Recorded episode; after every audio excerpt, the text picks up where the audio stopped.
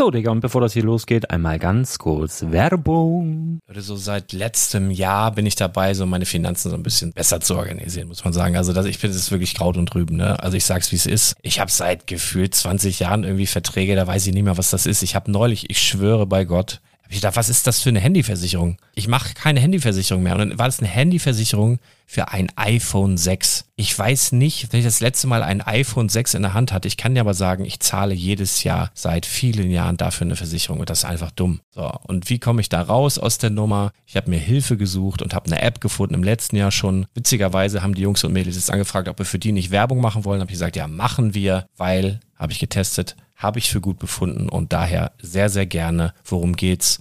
Finanzguru. Finanzguru ist erstmal eine kostenlose App. Die ist auch dauerhaft kostenlos. Es gibt dort so Plusfunktionen. Da kannst du dann für 2,99 Euro pro Monat das Ganze testen. Plusfunktionen sind zum Beispiel, also du hast so Features, kriegst so detaillierte Budgetanalysen, personalisierte Finanztipps, du behältst die Kontrolle über dein verfügbares Einkommen bis zum nächsten Gehaltseingang. Also das sieht in der Praxis so aus, du kannst deine ganzen Konten dort hinterlegen, es muss einmal so verknüpft werden, keine Ahnung, Sparkasse, Volksbank, du kannst aber sogar Kryptokonten hinterlegen, du kannst irgendwelche Aktien, falls du Aktiendepots hast, du kannst alles hinterlegen dort. Und diese App, gerade wenn es um so Sachen geht wie Gehalt oder so, macht auch so Forecasts so ein bisschen. Also die erinnert dich zum Beispiel auch dran, wenn jetzt eine neue Versicherung abbucht oder wenn die App denkt, dass da wieder was kommt, dann kannst du das überprüfen. Und wenn da irgendwas irgendwas aufploppt, also bevor es abbucht und da irgendwas aufploppt und du sagst, ah, das wollte ich aber nicht oder das wollte ich schon lange kündigen, dann kannst du in der App per Fingertipp sozusagen rechtssicher sogar dort Verträge kündigen. Das geht alles mit diesem Plus-System. Du kriegst intelligente Budgetvorschläge, du kriegst tiefgehende Analysen, wenn du willst, über dein Kaufverhalten. Also ich will das nicht haben. Ich weiß, dass ich wahnsinnig bin und ja, du kannst dir da irgendwelche Finanzdaten per Excel auf dem PC ziehen und da weiterverwalten, wenn du willst. Ihr wisst, Excel ist für mich ein rotes Tuch, deswegen das mache ich nicht. Aber die App an sich ist wirklich cool, einfach zu handeln. Und ich war wirklich überrascht, dass du halt sogar Kryptokonten damit verbinden kannst. Das ist alles ziemlich nice. Wie funktioniert das? Du ja, lädst die App runter, halt im App Store oder im Google Play Store, wo auch immer, verknüpfst die mit den jeweiligen Konten, die du verwenden möchtest. Und hier beim Spielwaren Investor Podcast bekommst du jetzt mit dem Code Spielwaren Finanzguru Plus, also wenn du dieses Plus testen möchtest, die App an sich ist kostenlos, aber wenn du Finanzguru Plus mit diesen ganzen Features, die ich gerade aufgezählt habe, drei Monate lang kostenlos nutzen möchtest, gibst du den Code Spielwaren ein. Alles groß geschrieben, Code Spielwaren, drei Monate Finanzguru Plus kostenlos. Ansonsten, du kannst das auch so immer kostenlos testen, aber die Plus-Version eigentlich nur sieben Tage. In diesem Fall jetzt drei Monate. Dementsprechend nutzt das ruhig. Ich kann es empfehlen. Ich habe es benutzt. Coole App. Und ja, mir bleibt nur zu sagen, räum deine Finanzen auf, da hast du mehr Spaß, kannst du mehr Lego kaufen. Hau rein. Wenn du das Ganze nochmal nachlesen möchtest, findest du die ganzen Infos dazu und den Link. Und natürlich wie immer in den Show Notes. Das war's mit der Werbung. Herzlich willkommen zum Spielwareninvestor Podcast. Deutschlands Nummer 1 zum Thema Toy Invest. Spielen reale Rendite mit Lego und Co. Und damit herzlich willkommen zu einer neuen Folge vom Spielwareninvestor Podcast im Bereich Magic Gathering. Mein Name ist Patrick, auch bekannt als der Full Metal Nerd. Ich grüße euch. Ja, momentan passiert gefühlt drei Millionen Dinge in der Magic-Welt. Es gibt super viel hm, Dinge, über die man aktuell reden kann momentan, wie sieht es überhaupt mit Paper Magic aus? Was äh, bringt die Zukunft? Ikoria, Layer of Behemoth, das neue Set ist unterwegs. Die passenden Commander-Decks kommen jetzt demnächst raus. Und viele Leute wollen auch wissen, was ist denn mit den Challenger-Decks? Und was ist denn eigentlich mit allem in Magic? Und ich habe mich echt schwer getan, da mir ein, zwei Themen rauszusuchen, wo ich sage, so, das sollte man jetzt als allererstes vielleicht bearbeiten, bis ich eine sehr, sehr, sehr tolle Nachricht bekommen habe. Liebe Grüße an der Stelle an den Bernhard. Der Bernhard hat mich nämlich gefragt, du, hey, Patrick, wie schätzt du denn eigentlich die Preissituation von Magic aktuell ein? Ähm, und es geht ihm dabei gar nicht so arg auf Vintage-Karten, hat er jetzt nochmal geschrieben, sondern eher so bezahlbare Vintage-Sachen. Vintage ist ja das älteste Format von Magic quasi nach Oldschool, weil Oldschool eigentlich auch ein Fanformat ist, aber Vintage ist ein offizielles Turnierformat. Vintage ist quasi, wo alles erlaubt ist und gewisse Karten restriktiert wurden oder auch verboten wurden. Ähm, da kann man zum Beispiel Black Lotus spielen, da kann man Über die werden wir heute auch noch reden. Ähm, ganz, ganz, ganz krasse Sachen spielen, die richtig viel Geld kosten. Und ich dachte mir einfach, bevor wir jetzt hier weiter anfangen, Sachen zu investieren und einzukaufen und warum auch immer, keine Panik, am Ende der Folge gibt es natürlich auch nochmal von mir Einkaufstipps für euch. Und ähm, ja, gehen wir doch jetzt einfach mal auf folgende Frage ein. Wie, Patrick, schätzt du den Magic-Markt aktuell ein? Bevor wir auf die Zahlen eingehen von einzelnen Karten, möchte ich an dieser Stelle sagen, ich habe mir mal Gedanken gemacht, welche Käufergruppe gibt es denn eigentlich bei Magic the Gathering? Käufergruppen, das ist jetzt alles meine Meinung und meine Analyse. Ähm, möchte ich an dieser Stelle sagen, ich möchte weder sagen, dass das richtig oder falsch ist, dass es diese Käufergruppen gibt oder nicht gibt, sondern wie gesagt, das ist meine Grundlage, wie ich zum Beispiel auch mein Geschäft gestalte, wie ich äh, spekuliere, wie ich einkaufe und allem drum und dran. Und ich habe schon öfters darüber nachgedacht, so, okay, es gibt halt die und die Leute, die das kaufen. Und deswegen, das ist meine Meinung, äh, nur dass ihr da Bescheid wisst. Genau. Ich unterscheide in fünf Typen. Es gibt einmal die Urgesteine in Magic Gathering. Urgesteine sind Leute, die zum Beispiel Vintage, Legacy, Pre-Modern äh, oder auch Oldschool spielen. Vintage, wie gesagt, altes Format, da haben wir schon drüber gesprochen. Legacy habe ich auch im Blogartikel auf spielwaren-investor.com schon beschrieben. Ist übrigens auch eins meiner Lieblingsformate, die ich persönlich auch privat spiele. Ähm, Pre-Modern ist quasi alles, was vor Modern rauskam, äh, ja, quasi erlaubt. Ne? Also alles mit dem alten Border. Auch ein Fanformat an dieser Stelle, aber ein sehr populäres, weltweit inzwischen agierendes Format. Und Oldschool. Oldschool sind quasi die Grundsätze von Magic Gathering, Alpha, Beta, und das ist auch wieder weit gestretched. Da gibt es auch weltweit verschiedene Listen, die man spielen darf. In manchen darf man sogar Revise spielen. Wir wollen auch nicht zu sehr auf die Formate eingehen, sondern einfach mal grob, was sind das für Käufergruppen und warum zocken die das, beziehungsweise welche Formate sind das denn grob? Ja, das ist so quasi die Urgesteine sind die, die als erstes an Magic herangegangen sind, die damals schon gespielt haben, die früher schon gespielt haben, die auch gerne ähm, mal so ihre Fühler ausstrecken nach neueren Karten, deswegen auch Vintage, weil Vintage sind ja wie gesagt alle Karten mit drin, vor allem wenn dann halt eine neue Karte rauskommt. Ich erinnere mich noch, als Monastery Mentor gedruckt wurde, hat das einen riesen Impact auf Vintage gehabt, der war ja auf einmal super beliebt. Äh, das war aus Fated Reforged, glaube ich. Monastery Mentor, genau. Ja, genau, war aus Fate Reforged. Ähm, riesen Impact gehabt, hat auch heute noch ein Legacy gespielt, ist immer noch eine ganz krasse Karte. Verlinke ich euch alles auch natürlich in den Show Notes. Ach ja, zum Thema Show Notes. In den Show Notes findet ihr immer die Karten, die ich besprochen habe, plus Informationen, woher ich Dinge, zum Beispiel Infos beziehe, ähm, oder vielleicht auch mal Verlinkungen zu Seiten etc. pp. Also schaut auch mal gerne die Show Notes rein. Ist immer recht informativ.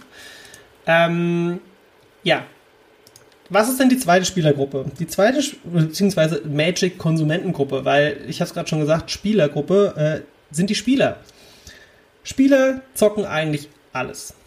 Äh, ich würde aber an dieser Stelle nochmal unterscheiden zwischen Spielern und Urgestein, denn Spieler sind eher diejenigen, die ich kategorisiere, die auf Vintage und Oldschool, also auf die richtig teuren Formate eigentlich verzichten, weil Spieler sind für mich die Turnierspieler. Warum nicht Oldschool? Weil ich glaube, dass die Oldschool Gruppierung bzw. Oldschool-Spieler, die spielen Turniere mehr noch aus Fun und die Spieler an sich sind auch solche Leute, die halt auch Turniere grinden, die auf GPs fahren, um dort Erfolg zu haben, um Punkte zu holen, um Side-Events quasi, also Grinding ist ein Ausdruck, in dem man quasi hingeht, so viel wie möglich Side-Events spielt, um Punkte zu holen, um sich dann an der Preiswall krasse Sachen zu kaufen, zu bekommen, whatever. Ähm, ja, Spiele, da sieht man halt auch, was ist so aktuell das, wo am meisten gespielt wird. Ne? Für viele ist ja immer noch Modern. Ich kann jetzt hier nochmal auf den Hinweis, äh, nochmal den Hinweis geben auf den Blogartikel, die wichtigsten Magic-Formate. Schaut da mal nochmal rein auf dem Spielwaren-investor.com. Ähm, da habe ich auch Modern nochmal erklärt. Modern ist immer noch das einflussreichste Format. Direkt zurück zum Thema. Also wie gesagt, Spieler zocken alles. Kategorie 3, das sind die Sammler. Und die Sammler mögen wir als Investoren super gerne.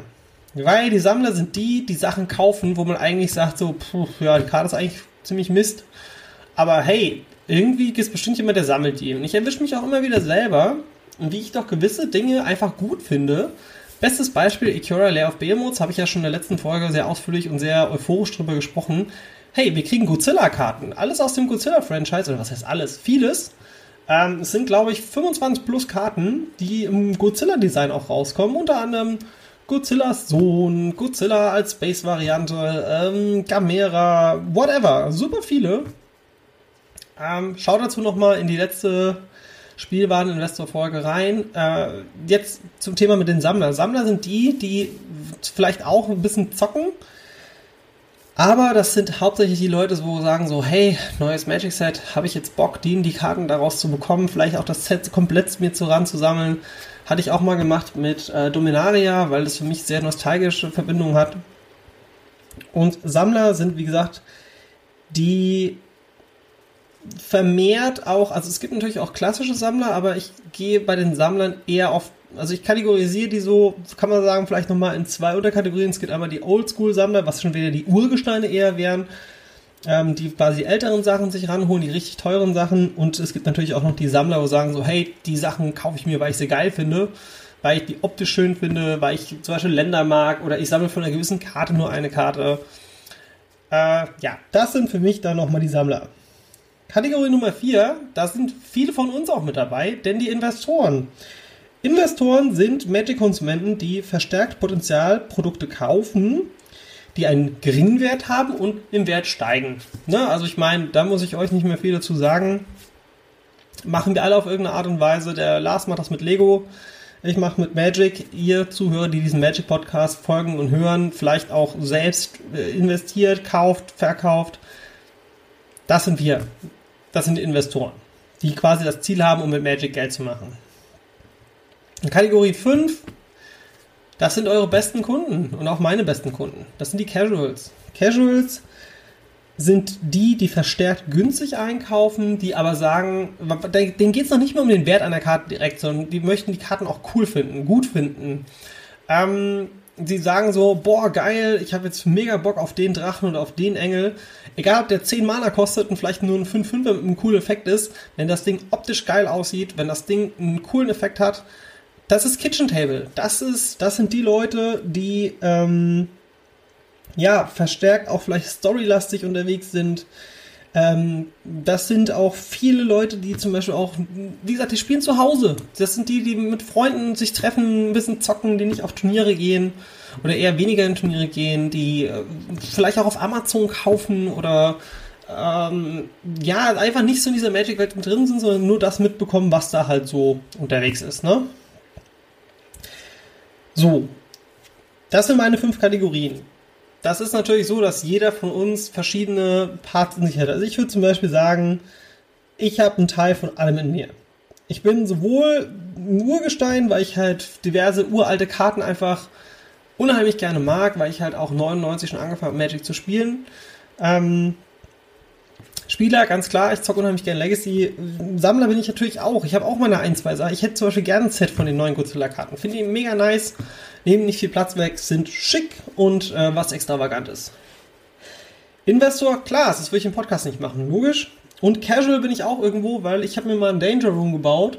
Das ist so ein, so ein Mini-Cube, ne? also ein Cube zur Information ist eine selbst zusammengestellte Edition, mit der man quasi entweder draften kann oder gegeneinander spielen kann. Eine Art Battlebox. Könnt ihr ja auch mal gerne äh, nachschauen. Vielleicht mache ich da auch mal eine Spezialfolge drüber. Ähm, und da ist, das ist halt casual-lastiges Spiel. Da geht es mir jetzt nicht drum, ich muss, da, kann ich mich mit Leuten dran setzen, die ein bisschen Magic können, mit denen, zum Beispiel, ich zock ab und zu wenn ich einen Freund treffe, im Moment eher weniger, aber der lebt halt in Hamburg, der gute, der gute Sascha, sei an dieser Stelle auch gegrüßt. Der hat früher mal Magic gespielt. Und wenn wir sagen so, hey, hast du mal wieder Bock auf Magic? Ja klar, bring deine, deinen Danger Room mit und dann zocken wir ein bisschen und fertig. Deswegen, das ist meine Casual-Affinität. Ja. Und trotzdem, wie gesagt, das sind meine fünf Kategorien. Ähm, und es war mir noch wichtig, dass ich vielleicht auch noch ein bisschen euch die Formate zuordne zu den jeweiligen Typen, weil die Urgescheine, wie gesagt, sind Vintage, Legacy, Pre-Modern, Oldschool. Spiele alles außer Vintage und Oldschool, aber verstärkt Modern und würde ich jetzt im Moment sogar noch sagen Pioneer. Sammler da, das hat keine Spielereinflüsse. Das ist eher so, dass da gewisse Karten im Wert nach oben gehen, weil sie halt einfach storylastig sind, Storytelling, Planeswalker etc. pp. Ähm, Investoren, wir gucken nur auf den Preis, wenn wir im 100% Investorenmodus sind. Ähm, und die Casuals, das sind Leute, die spielen Commander, die spielen vielleicht ein bisschen Standard, die spielen auch Pioneer, ne? Also ich würde schon sagen, dass das auch so die Pioneer-Spieler sind und oder auch ihre eigenen Formate haben. Ähm, ja, und jetzt kommen wir zum Übergang zu einer aktuellen Analyse. Ich habe mir folgende Formate rausgesucht. Vintage, Legacy, Pioneer und Commander. Und zwar wollte ich einfach mal wissen, wie sieht das denn aktuell mit den Marktpreisen aus? Und ich habe mir jeweils die meistgespielten Karten oder beziehungsweise populäre Karten, die für dieses Set oder für, äh, die, die sagen wir mal fast einzigartig vermehrt in den Formaten gespielt werden, aufgrund dessen, dass die so wichtig für das Format sind, aber dafür nicht in anderen Formaten oder nur geringfügig in anderen Formaten vorkommen. Da gibt es einen einzigen Ausreißer bei Legacy, aber da kommen wir gleich zu. Fangen wir an mit Vintage. Es gibt in Magic die Power 9. Power 9 sind die neun stärksten Karten in Magic und da gehören unter anderem auch Ancestral Recall mit dazu. Ich dachte mir, schaue ich doch mal rein. Wir haben übrigens, normalerweise habe ich drei Karten pro Format. Ich habe jetzt aber auch bei Vintage noch Drop of Honey mit reingenommen. Da kommen wir gleich zu. Das hat mich auch der Bernhard angefragt, wie ich das so einschätze. Ähm, ich lese euch jetzt erstmal mein, mein, das Format, die jeweiligen Karten vor die Analyse, wo ich gemacht habe. Ich habe immer einen Vergleich gezogen zum 6. oder beziehungsweise Anfang Januar zu dem aktuellen Datum, Anfang April. Ähm, beginnend mit dem Ancestral Recall aus der Unlimited Edition. Wie gesagt, ihr könnt auch gerne nochmal in die Show Notes reinschauen, da ist nochmal alles verlinkt. Ähm, am 6.01.2020 hatte die einen Average-Preis, übrigens, wir reden hier von Dollarpreisen und es geht ja hier nur um eine Analyse ähm, der amerikanische Markt ist leicht anders zu dem europäischen Markt, was der Wert angeht, also Euro zu Dollar. Ähm, hier war ja selber gesagt, statistisch gesehen verändern sich die Preise ziemlich identisch. Ich hatte leider aber nicht so die Möglichkeit, äh, jetzt die europäischen Preise so genau rauszusuchen. Ähm, und ich fand es einfach auch ganz interessant, weil ich halt verschiedene Zeiträume anschauen konnte auf der Seite, falls ihr die kennt, MTG Stocks. Mega geile Seite, kann ich super empfehlen. Packe ich euch auch nochmal in die Show Notes rein. Ähm, ja. Der Dollarpreis. Ancestral Recall, Unlimited. Der Average-Preis, also der, der, der, der Durchschnittspreis, lag Anfang Januar bei 2700 Dollar. Jetzt, am 6.4.20 hat das Ganze bei 2450 Dollar gestanden. Das heißt, wir sehen, wir haben schon mal einen Verlust von 350 Dollar. Vintage-Karte? Okay, was könnte der Auslöser gewesen sein? Einer der krassesten Auslöser für diesen Bereich ist mit Abstand die, das Announcement, nachdem es quasi diesen Shutdown gab und ähm, Channel Fireball, was eine der größten amerikanischen Firmen ist, äh, was Magic Gathering angeht, die nicht direkt von Wizards ist, ähm, Channel Fireball und gewisse andere große, also eigentlich fast alle großen haben gesagt so, hey, wir hören auf, Vintage-Karten zu kaufen, also Power 9, so die richtig extrem teuren. Das liegt nicht daran, dass sie die nicht mehr wollen, aber es gibt momentan ein Flooding, also sprich, es gibt super viele Leute, die einfach sagen so, oh ja, Moment, stopp, ich habe momentan ein Problem mit meinem Job. Ähm, verkaufe ich halt meine Power-Sachen und auf einmal ist es halt so, dass auch ein Unternehmen, das momentan einfach das Problem hat, dass sie halt keine lokalen Turniere ausrichten können. Ähm, und so muss man dazu auch noch sagen, dass Channel Fireball unter anderem ja auch noch die Grand Prix, also Magic Fest veranstaltet und da gehen ja auch unheimlich viele Einnahmen flöten.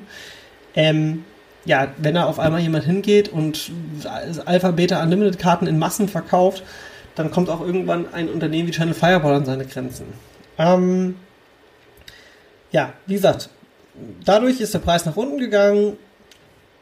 Die nächste Karte ist vielleicht die berühmteste und populärste und die legendärste überhaupt. Das ist die Black Lotus. Auch aus der Unlimited Edition habe ich das genommen, weil ich habe mich bewusst gegen Alpha Beta entschieden bei diesen beiden Karten, weil die Unlimited-Varianten die ist, wo am meisten auch noch gespielt werden und dementsprechend auch preislich, sagen wir mal, eher gekauft werden, weil die meisten Spieler sagen sich halt, okay, ich kann mir keine Alpha Lotus leisten oder keine Beta Lotus.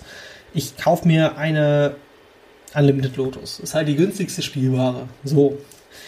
Die Black Lotus war am 6.1. bei sage und schreibe 9.999 Dollar und 50 Cent. Jetzt zum 1.4. waren wir bei einem Average-Preis von 6.312 Dollar und 50 Cent. Was ein ziemlich krasser Verlust ist, von sage und schreibe 3.300, ähm, äh, circa 3.380, äh, Quatsch, 3.380, äh, 3.370 Euro, äh, Dollar, circa. Das ist richtig viel. Das ist ein Drittel, wo einfach weggegangen ist. Also, ähm, ja, das ist schon krass. Und da merkt man auch so, hey, ja, ich habe eine Lotus, aber ich brauche momentan Geld, verkaufe ich meinen Lotus. Deswegen ist der Preis nach unten gegangen. Jetzt gehen wir aber auch mal auf Karten aus dem Vintage-Bereich ein, oder beziehungsweise eine Vintage-Karte, die sehr, sehr oft gespielt wird, die auch ein bisschen so symbolisch für den, also vielleicht sogar der mit meist oder der meistgespielte Planeswalker ist aus Conspiracy Dark Faden. Dark Faden ähm, hat am 6.1. einen Preis von 20 Dollar und 48 Cent. Jetzt am 6.4. ist er bei 17,86 gelandet. Das ist nicht so viel in Dollar, aber es ist trotzdem auch ein Heruntergehen. Man merkt, weniger Vintage, wird auch weniger gespielt. Hm, finden ja auch keine Turniere momentan in Paper statt. Das ist die Argumentation, wobei meiner Meinung nach hat das damit nicht direkt was zu tun. Ihr werdet auch am Ende oder beziehungsweise bei einem der späteren Formate merken, was ich meine. Ähm, Duck Faden, wie gesagt, auch Preisverlust. Und jetzt kommen wir zu einer Karte wie zum Beispiel Drop of Honey. Das ist die vierte für Vintage. Ähm, Drop of Honey war am 6.1. bei 624,50 Dollar und ist jetzt bei Average Preis von 500 Dollar und 9 Cent. Das sind auch schon wieder 125 Dollar circa. Und jetzt die Frage von Bernhard, wie ich da die Preissituation einschätze. Wir fangen mal an mit Vintage jetzt. Ne? Also wie sehe ich das zukünftig? Die ganzen teuren Vintage-Karten werden weiter nach unten gehen. Es werden auch viele, solange quasi nicht mehr reguläre Turniere stattfinden, werden viele noch weiter runtergehen.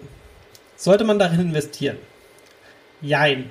Habt ihr ein höheres Budget an Investment übrig, dann würde ich sagen, klar, so Sachen wie Drop of Honey und Co. sind schon interessant.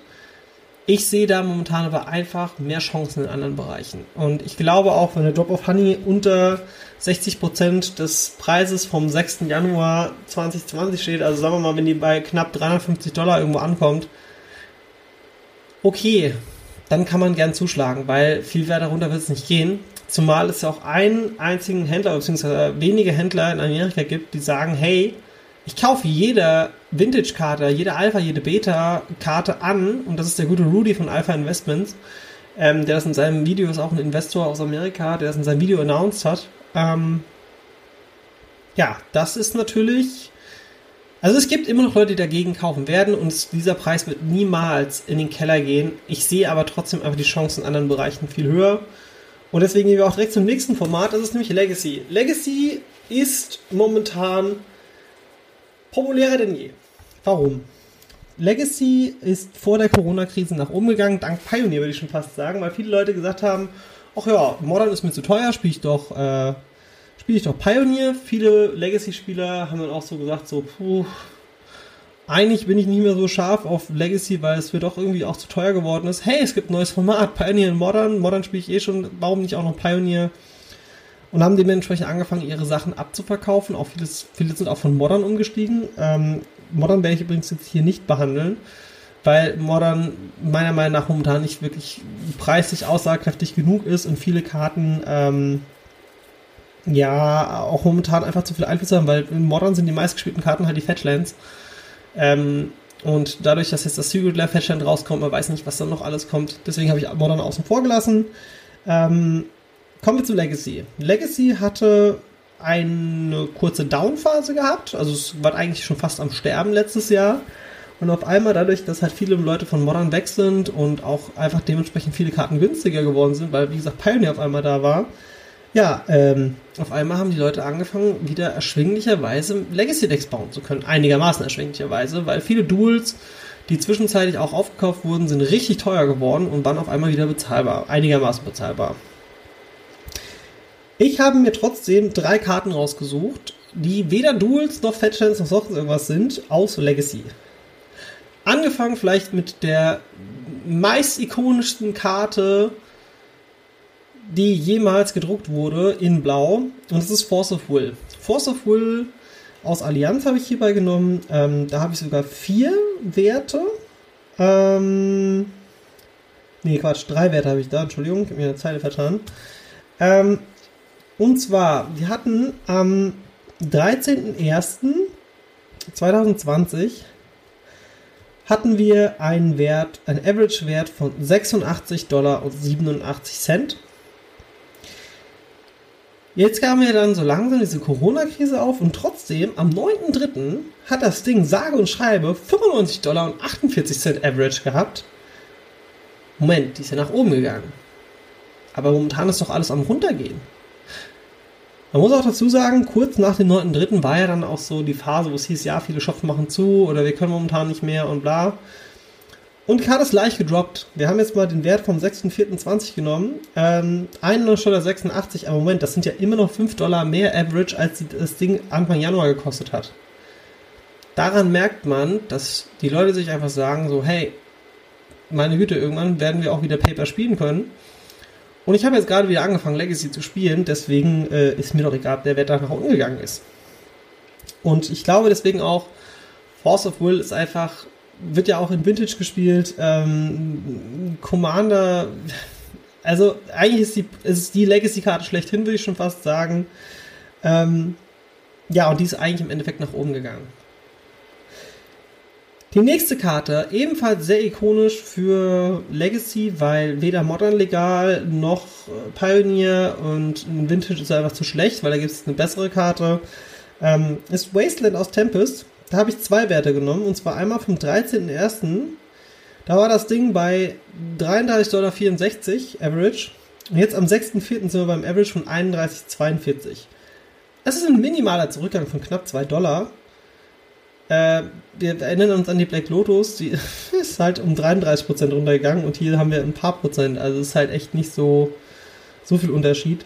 Ähm, ich glaube eher, dass es auch daran aktuell liegt, dass halt im Moment wirklich die kompletten Shops brach liegen. Trotzdem ist es nur ein minimaler Unterschied. Also es ist eigentlich schon ziemlich krass, dass es gerade mal 2 Dollar sind und dass die Force eigentlich sogar mehr wert ist. Ähm, jetzt kommt ein etwas, da muss man ein wenig mehr ausholen. Der nächste Kandidat aus Legacy ist der gute Oko Thief of Crowns. Ähm, kam ja in Throne of Eldraine raus, Planeswalker, super sicke Karte, mega stark. Wurde nach kurzer Zeit verboten in Standard, in Pioneer und am, wann war das gewesen? Am 23.02. Äh, ist sie übrigens auch im Modern verboten worden. Am 14.01. war, war der gute Oko bei 26,35 Dollar. Hier ist der Preis nach unten nicht unbedingt zurückzuführen auf die Corona-Krise, sondern eher darauf zurückzuführen, dass er mehr und mehr gebannt wurde und eigentlich nur noch in äh, Commander und in äh, Legacy ein Zuhause hat. Und in Commander ist er halt nicht so relevant, da ist er halt einfach gut, aber in Legacy ist er halt immer noch sau stark, ne? Eine der stärksten Karten vielleicht. Und ich habe mir bewusst auch mal für eine neuere Karte entschieden. Ähm, bei Okus der Preisverlauf ganz interessant, weil am 14.01. war 26,35, am 23.02., das war an dem Tag, wo er gebannt wurde, war er 15,47 Dollar. Man muss dazu sagen, viele Leute erahnen so etwas vorher schon, ein paar Tage vor waren noch ein paar Dollar höher. Ähm, jetzt am 11.04. ist er trotzdem noch bei 12,40 Dollar. Also so viel Unterschied ist das nicht. Vor allem dadurch, dass er gebannt wurde, äh, könnte er eigentlich, weil viele Karten, die gebannt werden, dann so, ja, okay, du bist jetzt nichts mehr wert. Aber er hat sich trotzdem noch auf 12,40 Dollar gehalten zum 11.04., was ja heute auch ist, beziehungsweise an dem, zu dem Zeitpunkt, wo die Folge aufgenommen wird. Also Oko hat sich nicht viel verändert. Und wir merken, dass bei Force of Will ein Plus quasi zum 13.01., bei Wastelands ein minimales Minus und bei Oko auch ein minimales Minus zum 23.02., zum natürlich ein Riesenminus zum 14.01., aber da liegt auch das Banding mit dabei. Ne? Also das, dadurch, dass die Karte verboten wurde, weil sie so gut war in Modern. Aber wie gesagt, so, schaut nochmal in den Blogartikel rein, da habe ich das alles auch nochmal erklärt. Legacy. Investieren, ja oder nein? Ich glaube, wenn ihr so ein bisschen Gespür habt für gewisse Legacy-Karten und ihr sagt so, ja, das könnte ich mir doch ganz gut vorstellen, ähm, da könnt ihr eigentlich nichts falsch machen. Guckt euch einfach mal an, welche Legacy-Karten ihr gut findet, wo ihr denkt so, hey, ne, das könnte oder könnte nicht. Ich kann auch gerne mal etwas ausführlicher ähm, über gewisse Karten reden. Wenn, euch, wenn, ihr, wenn ihr Ideen habt oder wenn ihr Fragen zu spezifischen Karten habt, wo ihr sagt so, hey, eigentlich ist das doch ein guter Pickup oder was hältst du von der Karte, schreibt mir das. Schreibt im Spielwareninvestor äh, Podcast, äh, schreibt in die Kommentare, haut raus. Ähm, wir, wir vom Spielwareninvestor, sowohl der Lars als ich, wir, sind, wir brauchen Feedback, wir wollen wissen, was interessiert euch. Und ja. Pioneer. Pioneer ist meiner Meinung nach, das ist jetzt seit 21.10. wurde es angekündigt, Pioneer hat zu einem sehr krassen Boost geführt in Magic. Thoughtsea. Ähm, Thoughtsea ist die meistgespielte Karte aus, also äh, im Format Pioneer. Das ist, ähm, schaut in die Show Notes rein. Am 21.10. war Thoughtsea bei 17 Dollar und 9 Cent Average Preis. Da kam das Announcement. Am 11.2. hat das Ding 37,99 Dollar gekostet. 37, also fast 40 Dollar. Am 4.4. hatten wir ein Tief von 30,91 Dollar Average. Okay, zum 11.2. doch schon recht viel verloren an Wert. Jetzt kommt das Interessante. Heute, 11.04.20, wir sind bei 31,99 Dollar ein Anstieg. Gleich wie bei der. Also hier haben wir den ersten richtigen Anstieg einer Karte.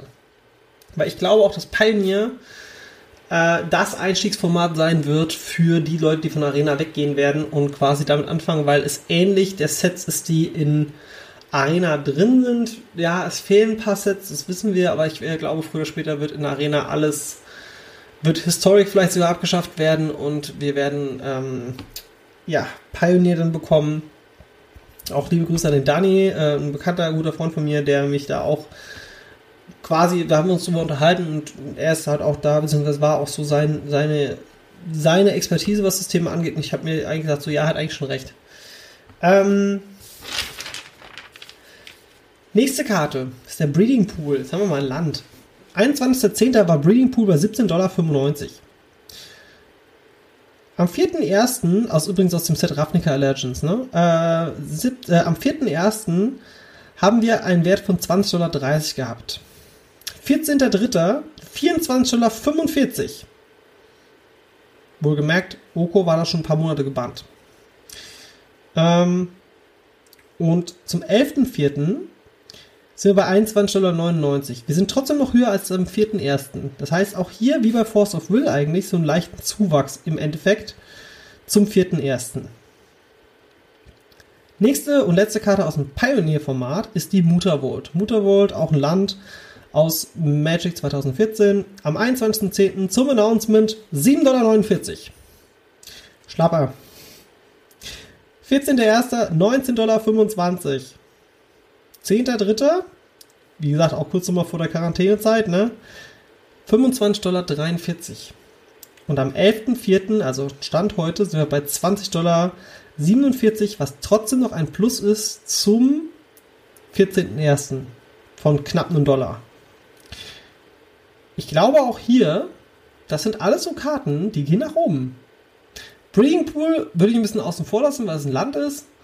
Äh, also ein sehr, sehr, ja, allgemeines Land mit super vielen Prints. Aber Mutterwald, bis die nochmal gedruckt wird, die wird nochmal ein Stückchen hochgehen. Also ich denke, wir werden alle Karten, die ich jetzt genannt habe, im Bereich Pioneer und teilweise auch, äh, vielleicht sogar auch Legacy, also Legacy sogar vorwiegend, äh, die gehen alle nach oben.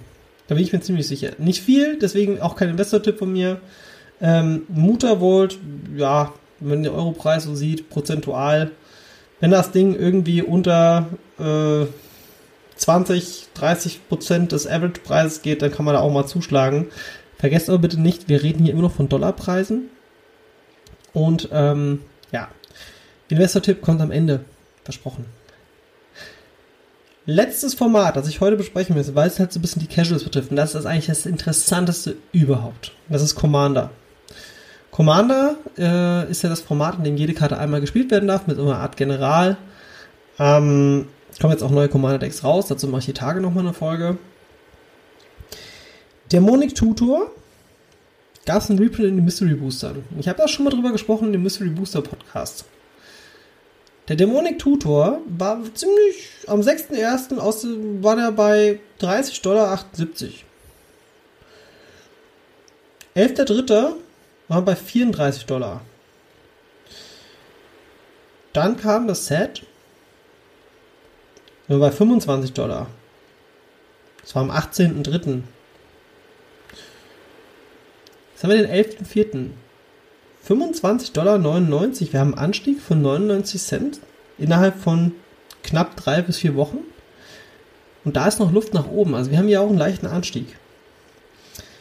Eine Karte, die nicht aus ähm, Mystery Boostern kommt. Man muss auch immer wieder denken, bei diesen Kurven, es kommt auch immer darauf an, wann kommt eine Karte raus und wann wird sie nochmal nachgedruckt. Und Green Suns Senate. Ja, Green Suns Senate ist die nächste Karte. Green Suns Senate ist aus Mirodin besieged, äh, beziehungsweise Mirodin Belagerung. Das ist die meistgespielte grüne Karte in Commander. Und das fand ich eigentlich das Interessanteste überhaupt. Karte hat am 6.1. einen Preis von 8,46 Dollar. 13.3. 9 Dollar. 11.4. ein Average von 8,99 Dollar. Moment, wir haben eigentlich quasi keine Veränderung. Über, also seit vier Monaten nicht. Aber ich dachte, Magic Mark stürzt doch ein. Und da merken wir es auch wieder. Die Casuals, das sind die Leute und die Commander-Spieler, wo ich auch die Casuals größtenteils mit dazu zähle. Das sind die, die spielen doch eh zu Hause. Denen ist das doch egal, ob eine Karte turnierlegal ist, ob sie nicht legal ist. Ähm, wichtig ist denen nur, dass sie ihre Karten bekommen, die sie Bock haben zu spielen. Und wenn die sich Online-Listen anschauen, da ist Green Sun Senate in jedem grünen Deck drin, was er auch immer ist. Also wenn, man, wenn ihr Commander spielt und ihr spielt grün, spielt Green Sun Senate. Mega Karte. Aber da ist gar keine Veränderung. Weder nach oben, nach unten. Und jetzt kommt das Interessante, das haben wir nicht nur bei der Green Sun Senate, sondern das haben wir sogar bei einem Reprint einer Mystery Booster Card, nicht die zweitmeistgespielte grüne Karte, und das ist der Birds of Paradise. Birds of Paradise aus Mystery Booster. Ähm, Preis, Statistik 6.1.20, 11,65 Dollar. 30.3., 11,45 Dollar.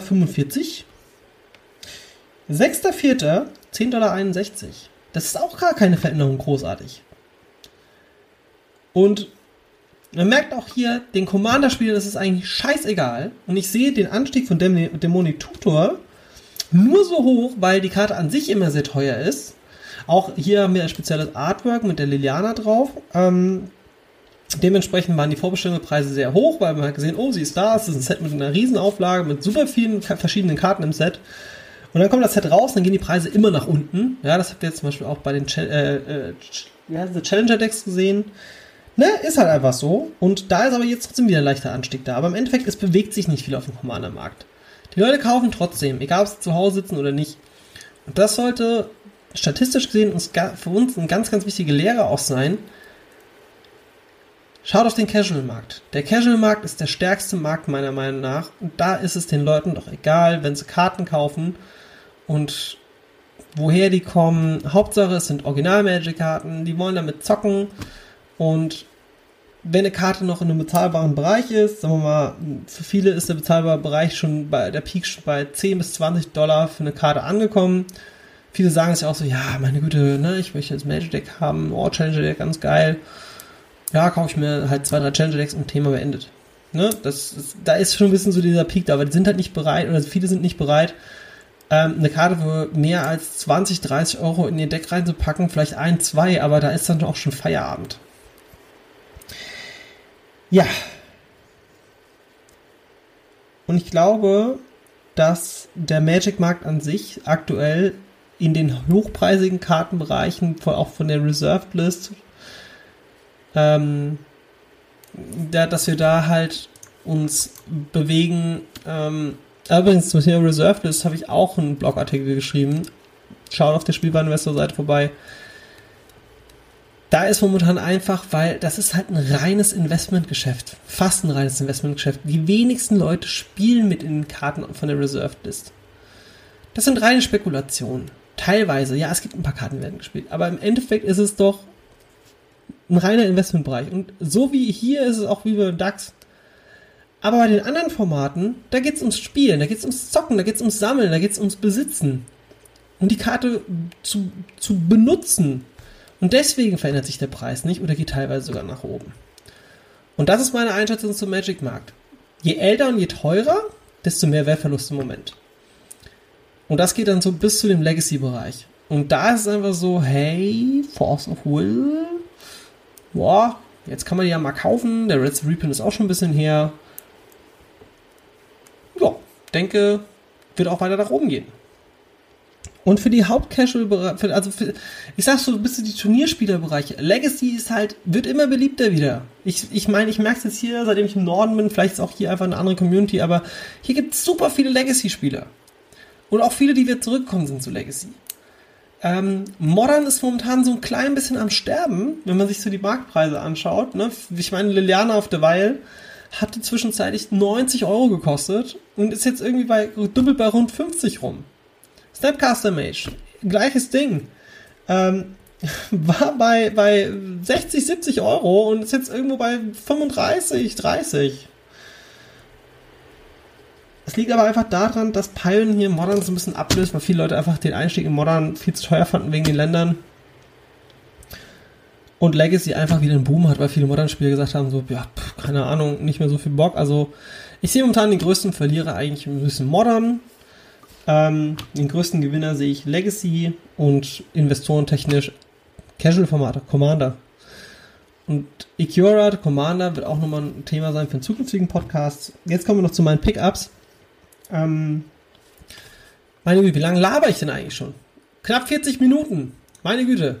Heute auch viel Input, was Preise angeht. Ähm, Pickups. Ich war so ein bisschen ja, vorsichtig, was das Thema Investment zum T zu Ikura angeht. Und auf einmal sehe ich in einem random Facebook-Gruppenpost, Alter, die Karte Heartless Act, wie krass ist die denn bitte mit Fing in the Eyes?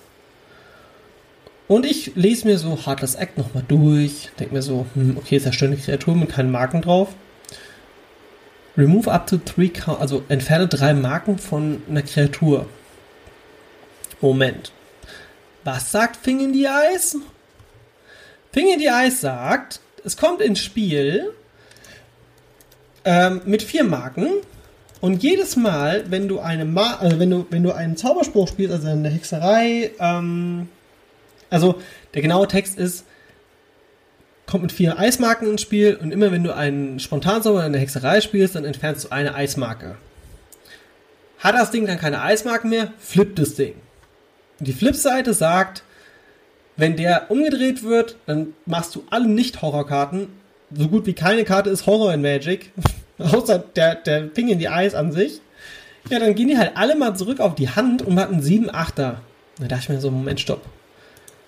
Wenn ich jetzt hingehe und mit Heartless Act drei Marken wegbache und ich habe den Zauber, Zauber gespielt, dann sind ja vier Marken weg. Hm. Flippt der direkt? Nein, macht er nicht. Muss noch mal einen Zauberspruch spielen, weil das Markenentfernen passiert bevor der Flip ist. Äh, nach dem Flip quasi, also die drei Marken gehen weg. Der Zauberspruch ist aber auch schon gespielt worden und der checkt dann halt quasi, nachdem der Spruch resolved ist und dementsprechend flippt das Ding ganz nicht. Korrigiert mich bitte, falls ich da falsch liege. Ähm, ja, ich glaube einfach, dass wir da, äh, ja, also da, da, Thing in die Eis geht momentan, also ist schon leicht am Hochgehen, würde ich euch empfehlen, kauft ein, preislich, wenn ich mir das jetzt so anschaue, aus Deutschland, ähm, kriege ich noch teilweise mal ein Playset für knapp über 30 Euro. Ich sag das Ding, sobald das irgendwo irgendjemand postet das erste Pioneer-Turnier ist, Finger in die Eis, hartes Act, schwarz-grün, äh, schwarz-blau. Ey, das Ding geht durch die Decke, sobald das irgendwo gefeatured wird. Mein Einkaufstipp. Nummer 1. Einkaufstipp Nummer 2 äh, ist heute ein Challenger-Deck. Und zwar dachte ich mir noch so, hm, okay, ne, ich habe auch ein paar davon bestellt. Und dann sehe ich das Allied Fires. Allied Fires kostet momentan auf Card Market aus Deutschland gerade mal 14 Euro, also ab knapp 15 Euro. Hm, Moment. 15 Euro? Ich check meinen Einkaufspreis. Das ist ja knapp und äh, minimal über dem Einkaufspreis. Ja, aber das, das Challenger Deck so krass ist das doch nicht, Patrick, oder? Und dann dachte ich mir so, Moment, doch, eigentlich ist das schon ziemlich gut, weil in diesem Challenger Deck, in dem blauen, in dem Allied Fires, habe ich super viele Planeswalker. Wir haben eins gelernt, Sammler, Planeswalker, immer geil. Im Moment ist das so, wenn man den günstigsten Wert von jeder Karte nimmt, ist das kein wirkliches Win-Win-Geschäft. Wenn ich jetzt mal aber anschaue, da drin ist zum Beispiel die Naset viermal drin und ich als Händler verkaufe das Ding immer noch zwischen 1,50 und das ist eine Karte, die wird in allen Formaten gespielt, teilweise sogar in Vintage ist glaube ich sogar restricted. Das Ding ist einfach sau stark, da sind vier Stück drin. Und die wird auch nicht mehr, also ich glaube jetzt nicht mehr, dass die nochmal gedruckt wird. Ähm,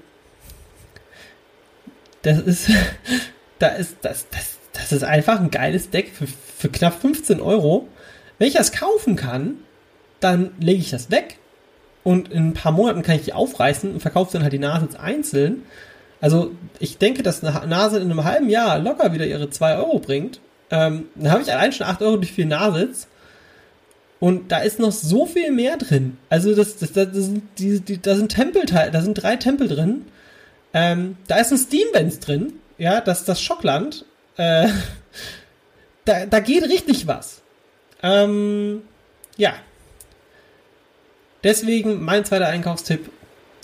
Das wunder, wunder, wunderschöne Deck. Allied Fires aus der Changer Deck Serie 2020. So, jetzt habe ich euch fast eine Dreiviertelstunde oder über eine Dreiviertelstunde schon, fast eine Dreiviertelstunde mit vielen Informationen äh, gegeben. Ähm, sollte man Heartless Act noch kaufen? Ja, kauft Heartless Act, sobald das Set äh, da ist und die Karte irgendwie so, keine Ahnung, bei 20, 25 Cent rumdümpelt. Weil sobald das Ding auf einmal durch die Decke geht und es gibt wirklich dann Leute, die das Deck spielen werden. Also ich zum Beispiel selbst habe mir auch gesagt, so, hey, Finger in die Eis, kaufe ich mir auch ein paar äh, und legt mir einfach mal auch ein paar an die Seite, weil ich glaube, mit Hartes Eck, da habe ich auch Bock drauf, das in Pioneer zu spielen. Ihr wisst jetzt, ne? Einkaufstipps, Spielwareninvestor auf äh, Instagram, Facebook, iTunes. iTunes bewerten bitte. Wenn ihr es geil findet, volle Punktzahl. Ähm, gerne Feedback da lassen, schreibt uns an egal auf welche, auf welchem Wege, wenn ihr Fragen habt zum Magic-Bereich, es kommt alles bei mir an, ich kümmere mich drum. Ja, und damit haben wir vielleicht eine der längsten Magic-Folgen bisher hinter uns. Und das mit den Analysen macht mir immer mehr Spaß, muss ich sagen. Ähm, dementsprechend, ja, würde ich sagen, bis zur nächsten Folge. Und ne, nicht alle Black Lotus auf einmal leer kaufen, ne? Weil gibt ja bestimmt noch ein paar Leute, die da drauf spekulieren. An dieser Stelle einen wunder, wunder, wunder, wunderbaren Start in die nächste Woche. Schöne Ostern. Ich bin der Patrick, äh, auch bekannt als der Full Metal Nerd. Tschüss.